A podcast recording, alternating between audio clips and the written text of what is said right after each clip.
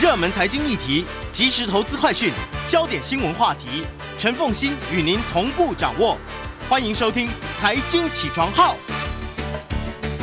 Hello，各位听众，大家早！欢迎大家来到九八新闻台《财经起床号》节目现场，我是陈凤欣。一座国际经济趋势，在我们线上是我们的老朋友丁学文。Hello，学文早。哎，凤欣，各位听众，大家早安。你这个周末应该很有感吧？啊，对啊，太精彩了，一下喜一下忧，对不对？对，经典棒球赛喜啊，其他都是优。哦，你只是经典棒球赛吗？我以为新创圈，经典棒球赛，我以为我以为创投真的，我以为创投圈会很关心嘞。我觉得，我跟你讲，创投圈其实很紧张。台湾还好，你知道中国的这个新创跟这个创投的钱都放在 Silicon Valley Bank，都放在 SVB，而且 SVB 也当很多基金的投资人。所以你讲的对啊，其实大家周末都过得不好。好，OK，来，我还好啦，我还好，好来，你好就好了。来，我们先来看这一周的关键字。OK，这一周的关键字呢，在这一本杂志的第五页、第六页啊，总共有二十八个关键字。我们今天挑了十二个关键字啊，其中第一个关键字谈的就是中国。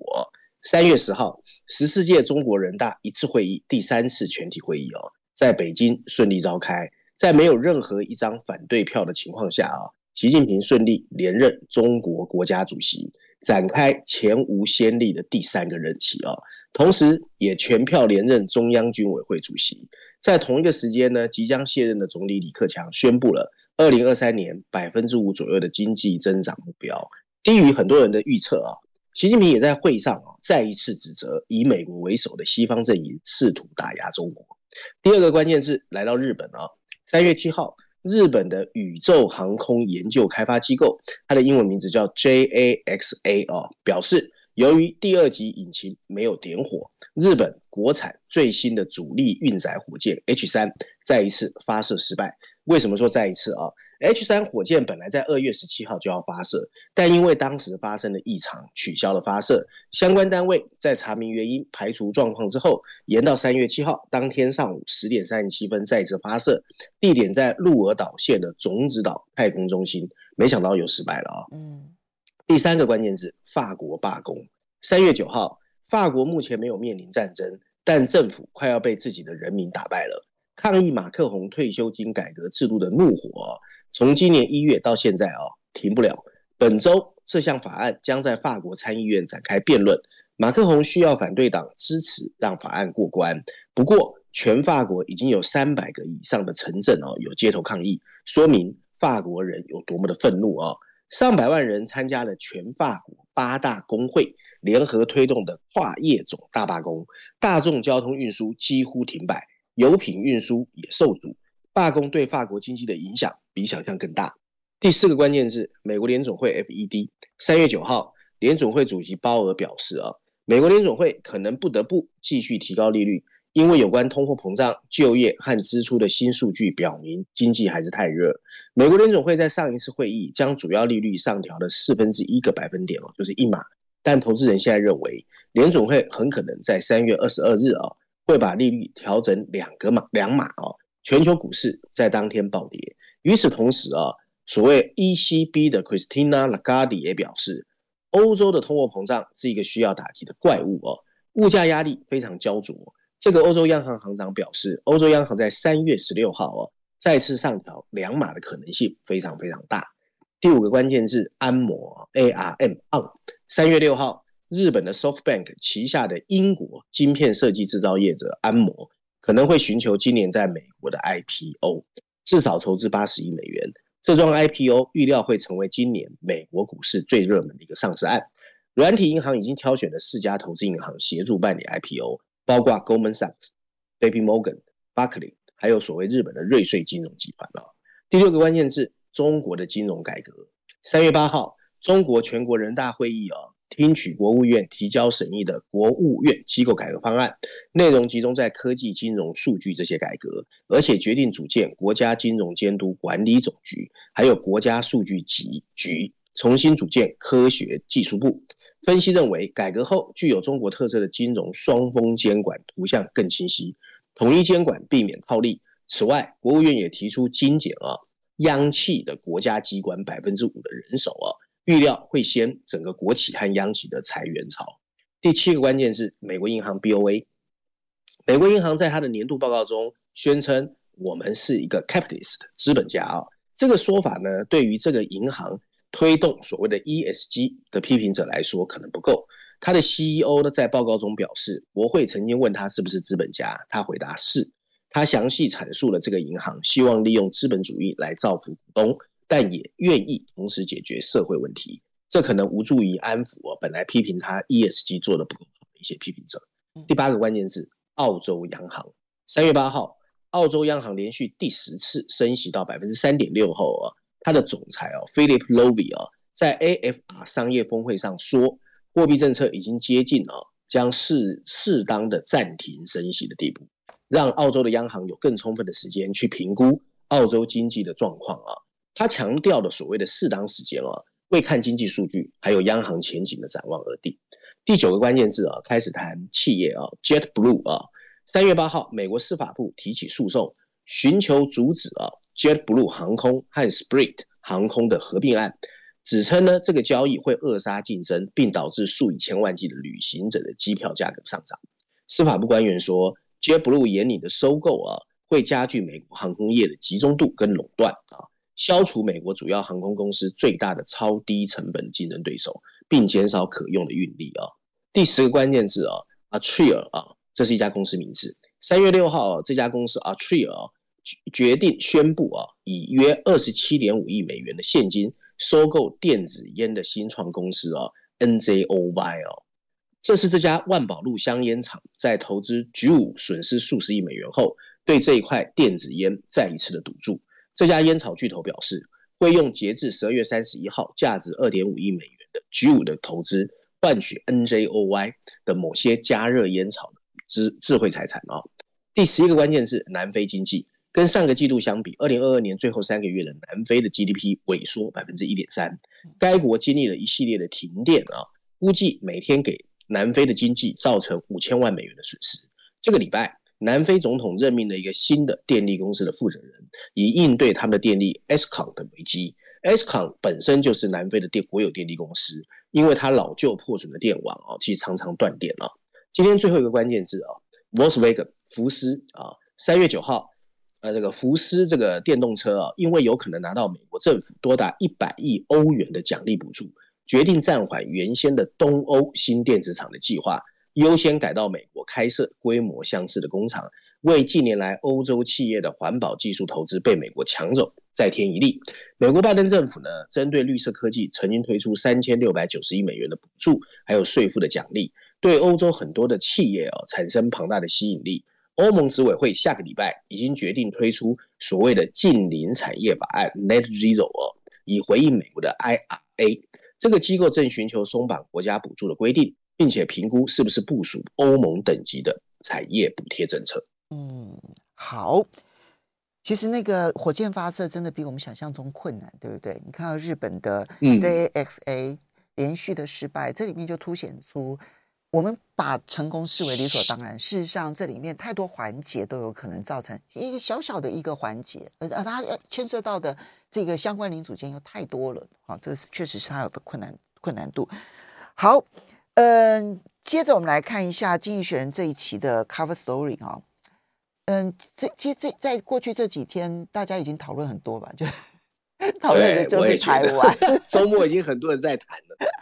好，但但它两个两个封面了哈。那一个要深入谈，当然跟台湾有关；另外一个呢是英国版的，谈的是英国的 NHS 医疗系统的缺失问题。对，就像刚才凤欣说的，因为这个 weekend 呢、啊，我想很多人，包括台湾的媒体，已经针对这一次经济学的封面故事啊谈了很多。所以我今天啊。因为大家可能很多人都从报纸的那个翻译里面看到了，所以我今天尽量用 summary 的方式啊，嗯，把就是从读者的角度，我们怎么去看这十一篇文章，他用了十一篇文章哦，来解读，还有我们应该注意什么？嗯，在这个最新一期的《经济学人》的全球版本封面故事上啊，就像凤馨说的，又拉回了台湾。上一次是两年前啊，那在封面设计上呢，编辑群直接在黑色的封底前放上了一帧有着九艘啊军舰航行的照片。然后很很特别的设计是右上角他写的是 the struggle 啊，这个挣扎对应左下角的对台湾来说，那合起来就是对台湾的一个挣扎。另外右下角还写着一个关于新冷战爆发点的特别报道啊。那这一次真的是用了大手笔啊。他这一次负责领军去写这所谓特别报道的记者啊，我在猜是台湾人啊，叫 Alice Su 啊，我不知道凤馨认不认识啊，叫苏义安啊。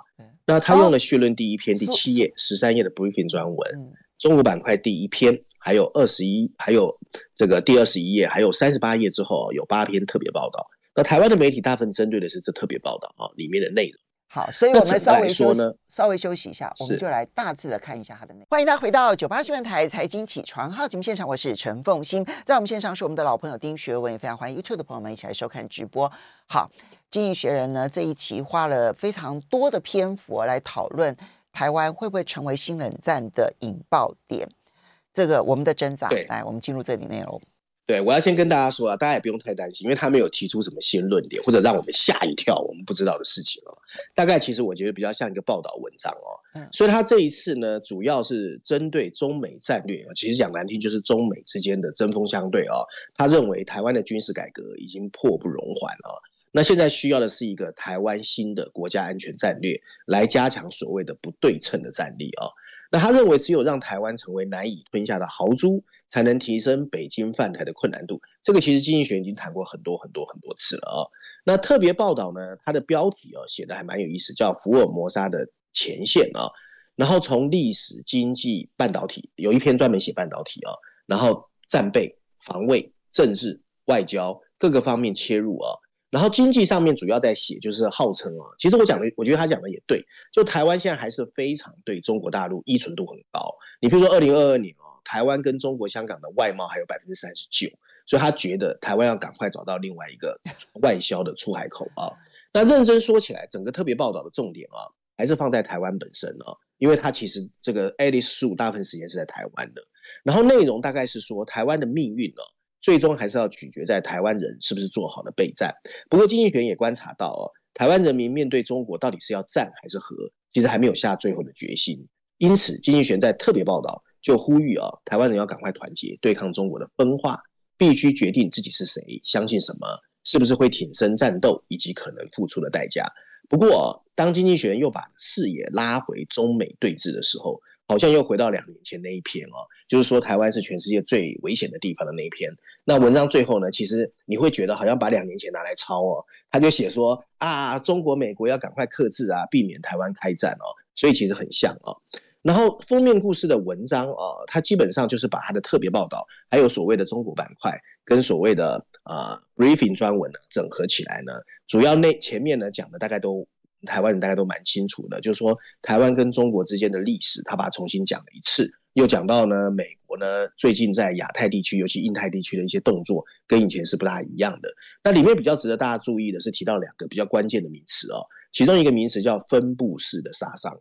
他说：“现在呢，美国军队开始在印太地区有一种分布式杀伤的新战略哦，它其实就是把很多的战斗机跟一些飞弹哦放在所谓航空母舰上面哦，这个叫分布式杀伤。他说这种做法呢，会让紧张局势加倍不少哦，所以最近他就他又提提到说，很多这个中国的飞机飞到了台湾海峡，就是这一个所谓分布式杀伤。另外一个比较特别的名词叫做灰色地带 （Gray Zone） 啊，它这种战术呢，其实就是。”凤馨，我们在节目中也谈过，就是裴洛西来的时候，他把台湾四个角封锁，有没有？对，这种叫灰色战略，就我没有真的打你，但是我透过一种类战、类战争的行为，把你封锁，让你的经济跟士气都不行啊。这个是文章里面提到两个比较特别的名词啊。那当然，所谓希望台湾当豪猪，这个其实也谈过很多次了啊。经济学重复一直在讲，不过呢，文章最后的一些结论呢、啊，他还是有给台湾一些正面的鼓励。他认为呢，台湾人其实和乌克兰人一样哦，应该得到美国的帮助，因为台湾的自由和民主的价值令人钦佩啊。如果人民不得不屈服一个独裁的政治，他认为是一个全球的悲剧。但是他也提醒美国，如果美国没有做一些 support 就走开，那他宣称的安全保护伞在亚洲也会开始受到质疑。不过台湾得到的帮助哦，他还是提醒了最好不要战争。他说应该是为了阻止中国的攻击，而不是挑起美国需要调整立场。向习近平保证，习近平的底线不会受到影响，但也要让他相信侵略会带来不可接受的风险。目标不应该是解决台湾问题，而是想办法往后延。那平心而论呢，美国和今天的中国政权，经济学认为永远不会达成共识，但他们在避免第三次世界大战上面还有共同的利益啊。美苏冷战啊，经济学认为前十五年也是有点像现在的状况，就是边缘政策和近乎灾难性的错误，可怕的 mix 混合在一起，一直到古巴的导弹危机，才让全球的外交迎来复兴。那经济学人认为这也是当今全球的政治现实。不幸的是，美国和中国在台湾的共识真的越来越窄。这两个目前对立的系统，能不能尽快找到一个不那么危险的共存之道？哦，经济学人认为是最重要的事情。嗯，好的，这个当然其实重心点还是看中美要怎么样子 play 这样的角色。但是他对于台湾的建议哦，我不知道这位记者他熟不熟悉，就是这个，就当你在做备战的所有的准备的过程当中，其实你就刺激了对方在做备战的所有的准备。而就会使得这个火药更容易被引燃，啊、所以他并不是变得更安全。嗯、相反的，他说不要战争啦。对了，最后还是讲不要战争。可是他说不定反而更引爆了战争的可能性。这件事情，他在通篇里头其实比较像是美国国务院的政令宣导，就是豪租，没错没错没错，对不对哈？没错，对不对啊？然后什么、嗯？其实这个其实这个记者蛮年轻的，我有去查一下他的那个 background。嗯，其实之前在洛杉矶时报。啊、嗯，那我在猜是台湾人了，因为名字也蛮像台湾人的嘛。然后呢，在洛杉矶时报，因为大家知道，其实美国报纸本来就有它的角度啊，通常是站在西方媒体来看。那其实除了台湾人之外，全世界很多人看不懂两岸之间的啦，就是不知道两岸之间过去的历史跟今天的状况。所以我觉得他这个比较像是写给美国的或者是西方的读者，到底两岸之间发生什么事？那他跟乌克兰、俄罗斯之间有什么样类似的情况？那有哪些应该注意的事？我觉得其实比较难看到突出的论点，让你就是很 surprise 或者是 shock 这样子。但是你有点失望，对，有点失望。但是你思考它的它的影响力的话，你就会觉得这样的写法其实对台湾来说，不见得是真的有利的，对不对？哈，当然，当然，绝对。来，接下来我们再来看到的是英国版本的 Cover Story，谈英国的医疗系统。对对对，这个呢议题有点冷啊、哦。不过大家不要忘记，经济学人本来就是来自伦敦的一个英国媒体啊、哦，所以站在他的角度，他可能觉得这个非常重要，因为英国是他的 hometown 嘛，哈。那这个版本的封面设计就很有意思啊、哦，很多人看一眼看不懂啊。他这一次呢封面设计呢，你会看到好像那种乌妈妈，红色跟黑色两个颜色组成的英国人群啊、哦，然后里面有一些白色的点，那个白色的人影呢，其实经济学在暗喻哦。其实有一些不应该不见或者死掉的英国人啊，所以经济学这一次呢也用了三篇文章哦，虽然序论第二篇第八页还有英国板块第一篇跟第二篇，然后里面呢在这个封面设计的图片的中间还写了几个白的大字哦，那大的白字写的是那些失踪的二十五万人哦，他估计的，他用他的模型估计的，小字补充说的是英国一些无法解释的死亡啊。然后我把它 summary 之后，跟大家讲一下这个封面故事两篇三篇文章主要在讲什么啊？它主要在告诉我们啊，其实我们台湾当然不知道啊，就是说这几年英国其实遭受了一场又一场的健康方面的危机，从 COVID-19 的爆发到卫生和社会保健的积压，甚至到漫长的冬季罢工，让英国面临了一个非常奇特的现象。什么特现象呢？过去十年啊，经济学用一个模型去估计啊，发现啊。英国跟法国和丹麦这些国家相比啊，它大概有高达二十五万人，其实叫做额外死亡，就是不应该这么早死掉的。但是很不幸的，他们都已经过世了。以二零一零年为基准啊，英国人寿命延长的速度比其他发达国家的水平呢来得低啊。也就是说，二零一零年之前的二十年，它的这个平均寿命大概从七十二岁到了八十二岁左右。可是二零一零年之后到现在哦，这十三年，它的平均寿命几乎没有增加。哎，这个这个就很特别哦，在全世界，那在许多健康指标上，英国都比其他十八个国家，主要欧盟的哦来得低。对英国人健康的第一大威胁就是爱抽烟，然后是高血压、肥胖、缺乏运动、爱喝酒，还有不良饮食。那更可怕的是哦，预期寿命的下降打击了所有年龄层，并不是只有老人哦，他甚至穷人更惨啊，就是你你年轻人也受影响，穷人呢其实死得更快。总体而言，英国人就是生活在一个非常不健康的状态啊。那英国为什么会这样啊？他提出了三个啊。他认为英国的国家卫生服务啊，叫 NHS，它的机制出了问题。你譬如说，你去英国，我不知道呃，听众有没有人在英国看过病啊？他你在医院等待的时间是创世界纪录的。甚至连你进急诊室的初级护理危机也比所有的国家来得慢。所以呢，英国在三个方面啊都出了问题。第一个在诊断啊，英国非常缺医生的。现在大概有十一个国家级的卫生服务机构，它的这个职缺是空缺的，就没有人要去。在英国要找到足够的放射科医生和全科医生几乎找不到。第二个就是预防也做得很差，由英国的中央政府分配给地方当局的公共卫生服务金呢，就是补助金，大概只占整个 NHS 预算的百分之二，就他只花了十一百块，只有两块钱拿来做预防，所以几乎没有任何的预防措施。最后一个就是呢，贫富差距在英国越来越糟糕，所以穷人的生活水准没有提高，所以他们的健康状况就更糟糕。所以经济学在文章最后就提醒啊，英国现在的财政大臣叫 Jeremy Hunter 哦，他在三月十五号准备提交年度预算嘛，他提醒他，你应该认识到这些健康状态方面的不寻常状态。新冠疫情爆发期间，英国曾经公开宣称，他要不遗余力的让英国人不要太早死亡。那现在 COVID-19 结束了，可这项工作英国根本只有嘴巴说，完全没有去努力，但是骂英国了。嗯。不过，我觉得他这里面所提到的一些现象啊，台湾还是要小心一点。当，全民健保到目前为止，大家深感骄傲，然后非常喜欢这一套制度。可是，因为他这一套制度执行的过程当中，为了要压低医疗支出，其实他对于医护人员的支出其实限制非常非常的大。台湾如果不是还是因为说，我们就传统观念认为当医生是一个非常好的一件事情，所以很多优秀的学生都还是继续的念医科的话。我们缺医生的问题可能会提早爆发。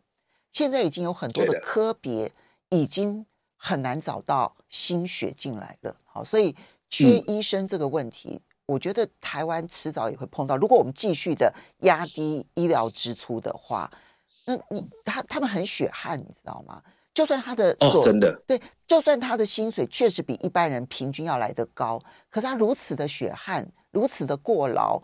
其实很多人是不愿意的，哈，所以这件事情我觉得是我们要小心注意。另外就是预防的支出给的很少，在台湾是同样的现象的，所以我们的医疗的品质啊，在国际评比不高，大家觉得很奇怪，我们有全民健保怎么会不高？原因就是我们不愿意提供经费在预防这件事情上面。对的，因为预因为你要生了病，然后他就会有医疗支出嘛，他才可以给钱这样子，预防他是不给钱的。所以就不会有医生积极的去做预防的工作，这个其实对全民健康不有、嗯、没没不不利，然后对于全民健保的财务状况也不利。所以，我们从英国的例子来看台湾，我觉得也是有值得要注意的地方了哈。好的，嗯、接着你要来挑选的是《伦敦金融时报》有篇社论来批评美国晶片法案，它的那个标题很好。呃，美国晶片法案已经变成了一棵圣诞树，圣诞树了。他什么都要，到最后可能就什么都要不到。我们稍微休息一下，马上回来节目现场了。欢迎大家回到九八新闻台财经起床号节目现场，我是陈凤欣。在我们线上的是我们的老朋友丁学文，也非常欢迎 YouTube 的朋友们一起来收看直播。好，我们来看《伦敦金融时报》怎么去谈美国的晶片法案。对，应该是说他怎么反击哦，就是欧洲开始在骂美国，嗯、就是说你都在抢我的产业嘛，哦。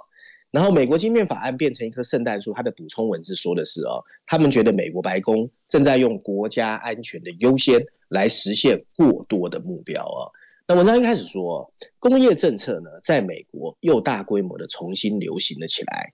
去年所谓两千八百亿美元的美国晶片跟科学法案啊，为建设先进的半导体制造能力，动用三百九十亿美元资金中，有一部分已经发了啊。除了通货膨胀削减法案中对清洁能源的三千七百亿美元以外，晶片项目是拜登政府做法的最主要象征。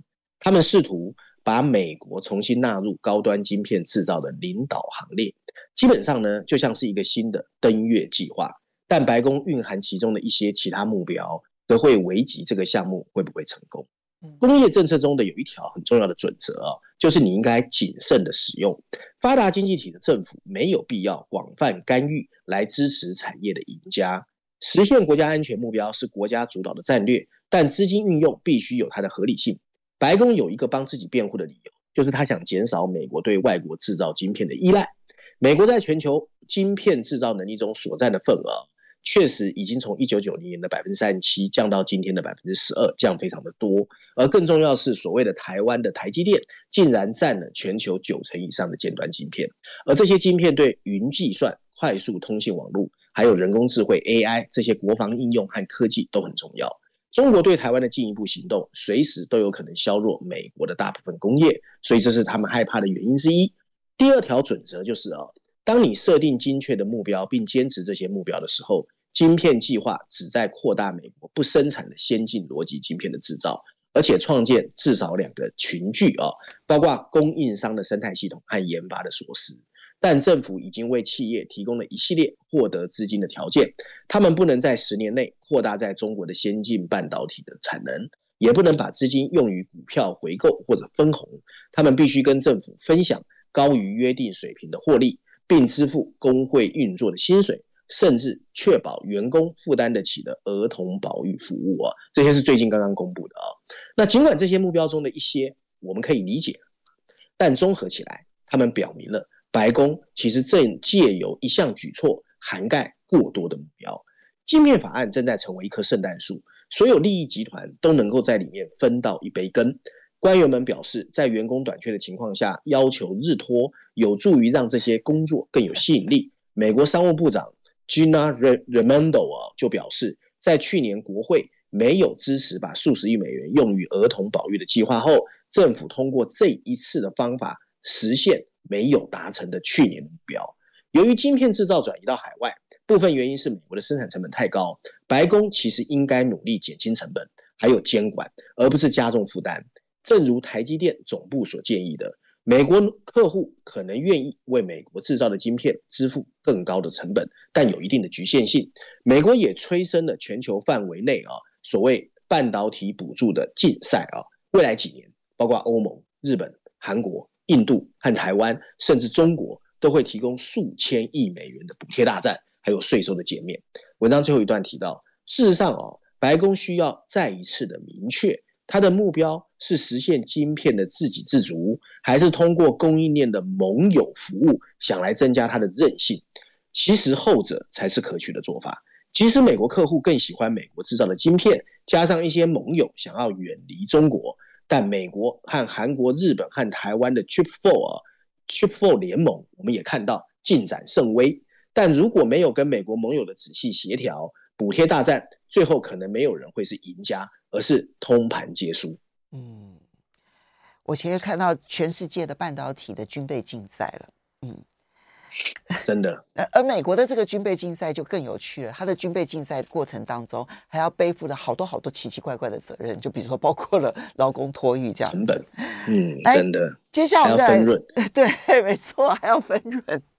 接下来我们再来看到的是全球金融中心纽约另外一个征战。另外一个竞赛，这个对这个对伦敦最伤哦。没有，我跟你讲哦，其实这这篇文章我觉得出来刚刚好是时候。你知道为什么 FED 哦在周末赶快开会要去救细谷银行？其实就是因为他好不容易重新抓回来的金融中心的地位啊，其实很容易被这个影响哦。因为细谷银行真的是很特别的。啊，对，有道理，有道理。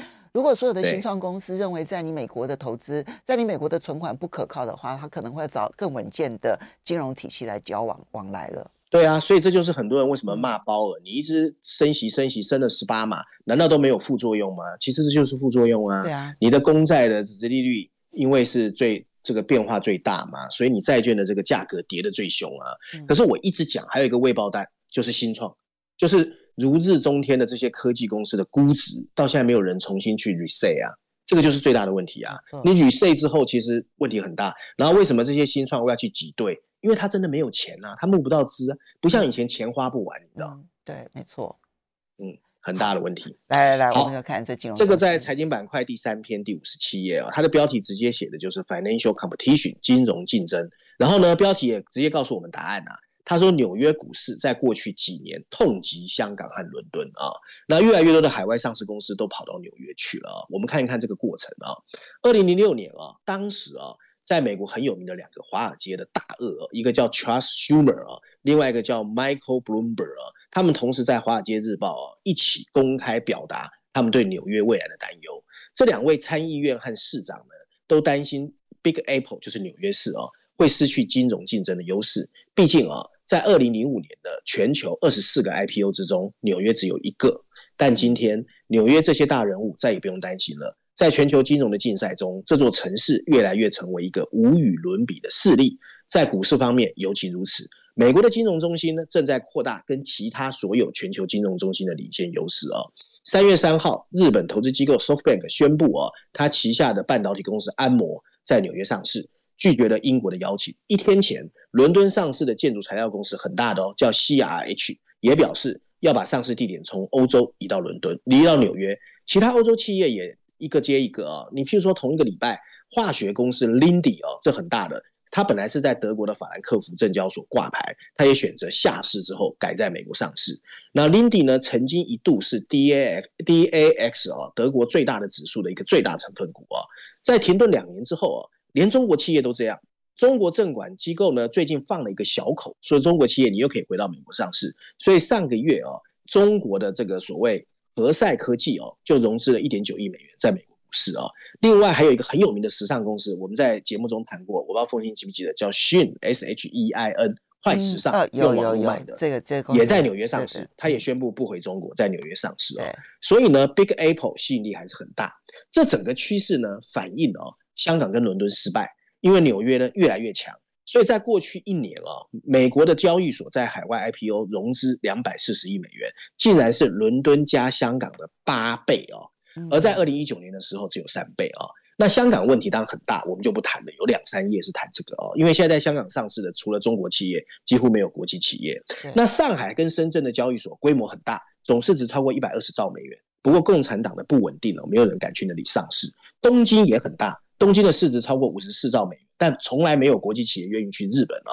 其他地方根本就比不上三巨头，唯一有机会的是新加坡，但新加坡的股市一直很小，它是一个财富中心。那像阿姆斯特丹和杜拜呢，虽然看起来很大，但都是区域性，而且充满模糊规则。所以文章最后说到啊，就像当时这两个大人物在纽约到华尔街日报说的，金融竞赛有时候会以不可预测的方式发生变化。不过现在纽约几乎是美国、欧洲企业的上市首选，中国企业也一样，看起来纽约又独领风骚往前跑了。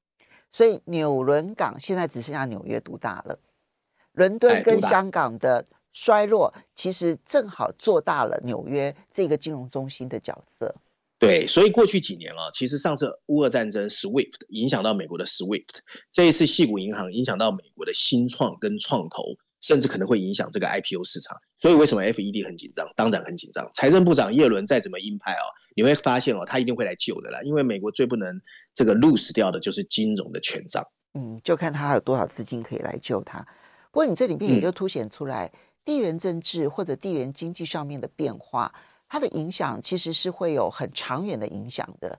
比如说香港的二零一九年的事件，它后续的影响，它当然是一个地缘政治的影响，它后续的影响使得香港在金融中心的角色上面出现了非常严重的顿挫，对不对？好，这是很明显的。嗯，而对对于英国而言，我就比如说自作孽不可活这样，它脱欧这件事情，就让他伦敦的金融中心角色现在是完全失色。你刚刚提到的关键字当中，安谋。是英国的公司选择要到纽约上市，而且没有说要到伦敦第二上市，你就可以看得出来这件事情的影响力有多大了哈！哎，真的，这、所以每一个国家都必须要好好小心注意自己的角色扮演，否则的话真的是被人家收割了都不知道。我们要非常谢谢我们的老朋友丁学文，嗯、也要非常谢谢大家的收听收看。